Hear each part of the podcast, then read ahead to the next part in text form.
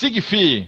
Sistema Individual de Geração de Energia Elétrica com fonte intermitente. O que, que é tipo, ser uma, um sistema de geração de energia elétrica com uma fonte intermitente, né? É você usar uma, uma fonte que não vai acabar, que é o sol. Então, ele é um sistema de geração de energia elétrica como uma única unidade consumidora, exclusivamente é, alimentada pela energia solar.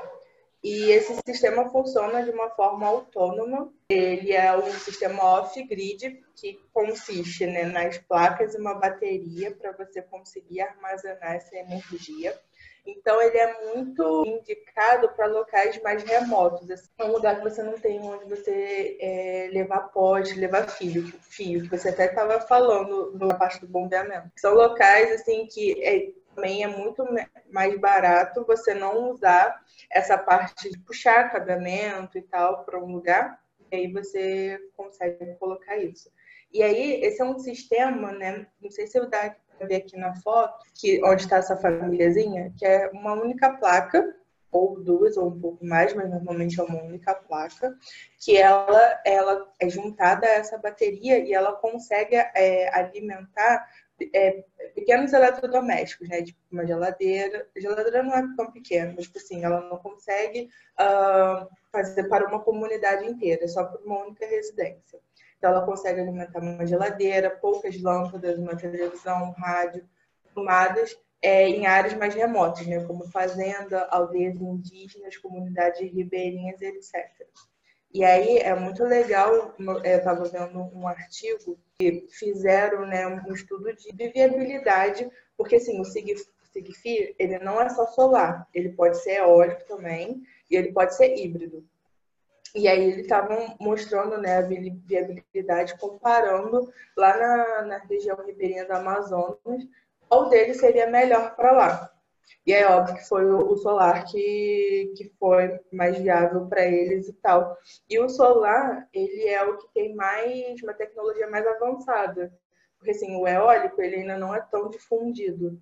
Então, consequentemente ele vai ser um pouco mais caro. E aí eu não achei quanto mais caro ele ia ser, porque todas as, todas as empresas que eu vi sobre o Sigfi, ele, eles não davam o preço, que nem o, o bombeamento solar que o Marcos mostrou. Eu tinha que pedir orçamento para a empresa. E aí eu até cheguei a pedir orçamento de uma empresa, mas só que ela não me retornou.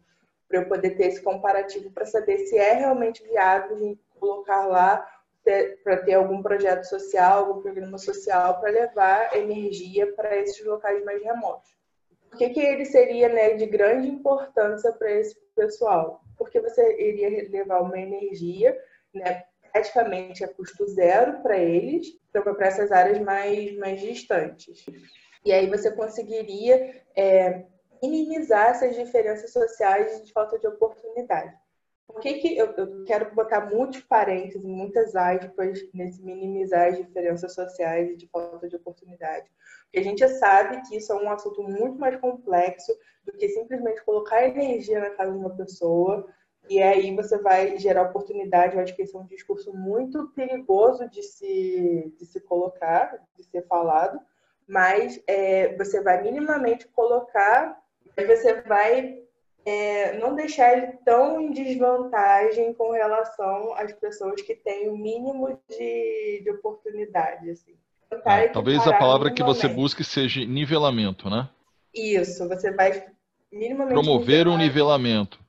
Isso, é uma ótima palavra. Que eu... E aí, né, com o acesso à eletricidade, né, a gente vai gerar um pouco mais de qualidade de vida dessas pessoas, né? Porque, assim, a gente sabe o quão a gente vive, nós, pessoas assim, que vivemos em áreas urbanas, o quanto que a gente é dependente de, de uma eletricidade. Se faltar luz agora, não estaria falando com vocês, não, não poderia estar falando aqui com vocês agora. Possivelmente minha geladeira não, a gente não teria a internet, a gente não estaria a nossa geladeira funcionando, a gente não poderia ver a TV, enfim, né? Basicamente tudo que a gente tem hoje, ainda mais nessa situação de quarentena, dentro de casa, a gente tem, a gente precisa da energia. Então, é trazer um pouco mais de conforto uh, e qualidade de vida para essas pessoas, né, que já estão em áreas mais afastadas, então tentar é, minimizar esses impactos negativos que isso ocorria. Alguém aqui já foi para a área rural ou não? Já. Porque assim, em área rural onde não tem geladeira, conservar carne é sempre um problema, né? Então você só tem carne quando você mata a galinha, ou o porco, ou o boi, etc. Né? Então, assim, é, é uma realidade que para nós é tão distante, tão distante, que fica difícil a gente entender realmente o real impacto da eletricidade nesses locais. Certo? É, eu só visitei áreas é, mais remotas, só no círculo periurbano. Então, essa realidade, assim, eu não, não tenho conhecimento tanto, não. A expressão vai dormir com as galinhas é às vezes porque simplesmente não tem luz para a gente ficar olhando um na cara do outro para poder conversar. Para quem já foi para região remota mesmo, assim, uma outra realidade. E o fato de você poder no final do dia acender uma lâmpada, ir para para a sala da sua casa e conversar com as pessoas não tem preço. Que você de fato se, se desassocia do ciclo da natureza e você consegue simplesmente ter interação social fora da área do trabalho. O ciclo do, da, de vida é o ciclo do trabalho. Você não tem opção. Pode ser bem acachapante. Porque quando você trabalha no campo, o ritmo da sua vida é imposto muito pelo sistema de produção. Então, chove, ou faz seca, ou é época de colheita, você não tem opção. Você tem que fazer o que a, cultura demanda. E às vezes a eletricidade entra muito como um fator social. Simplesmente você poder chegar no final do dia, sentar e conversar com a tua família, coisa que para nós é tão trivial.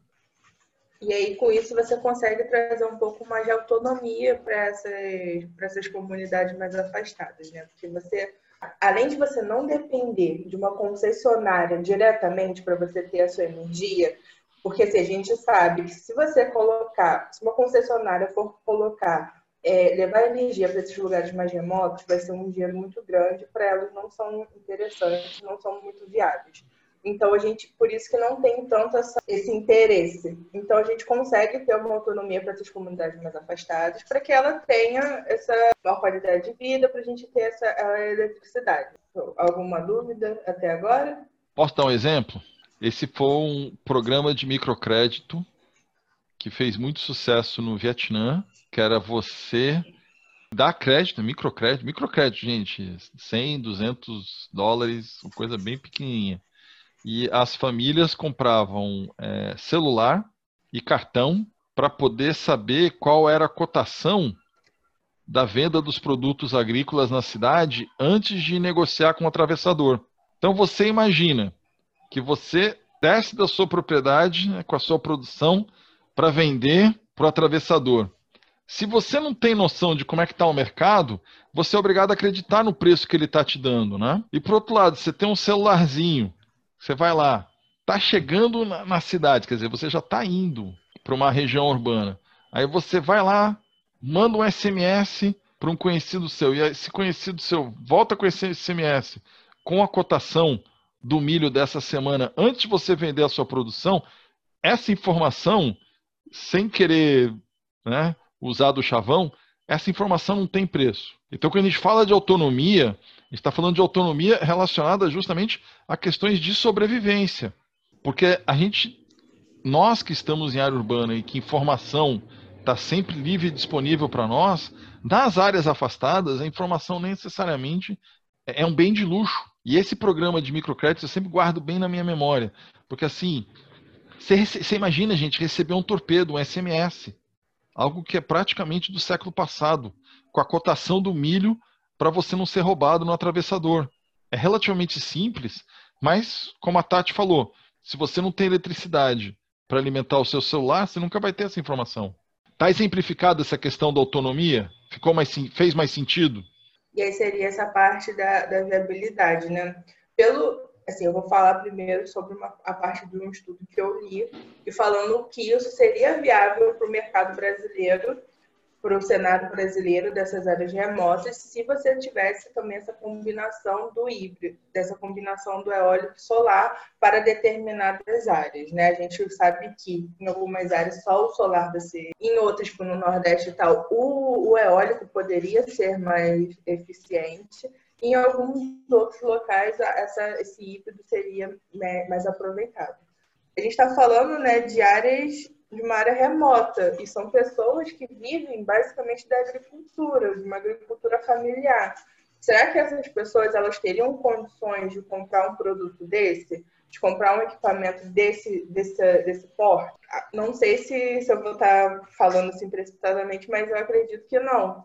Então, eu acho que para que isso pudesse ser difundido né, e alcançasse mais pessoas, teria que ter ou um programa de, um, de uma investidora particular ou até mesmo de uma instituição governamental para que a gente pudesse expandir isso e levar essa questão da eletricidade para mais pessoas, para essas áreas mais, mais afastadas. Eu queria que prestasse atenção, né? Como que é? É, é um, é um poste com uma placa em cima. E aí elas podem ser placas únicas ou até uma combinação delas. E aí a ANEL, eu estava vendo que a ANEL ela fez né, um, uma resolução normativa falando né, quanto que você deve produzir para cada local. E aí ela estava falando que, que, as pessoas que vão produzir, né, que as empresas fabricantes, elas têm que garantir até 48 horas de autonomia desse, desse sistema.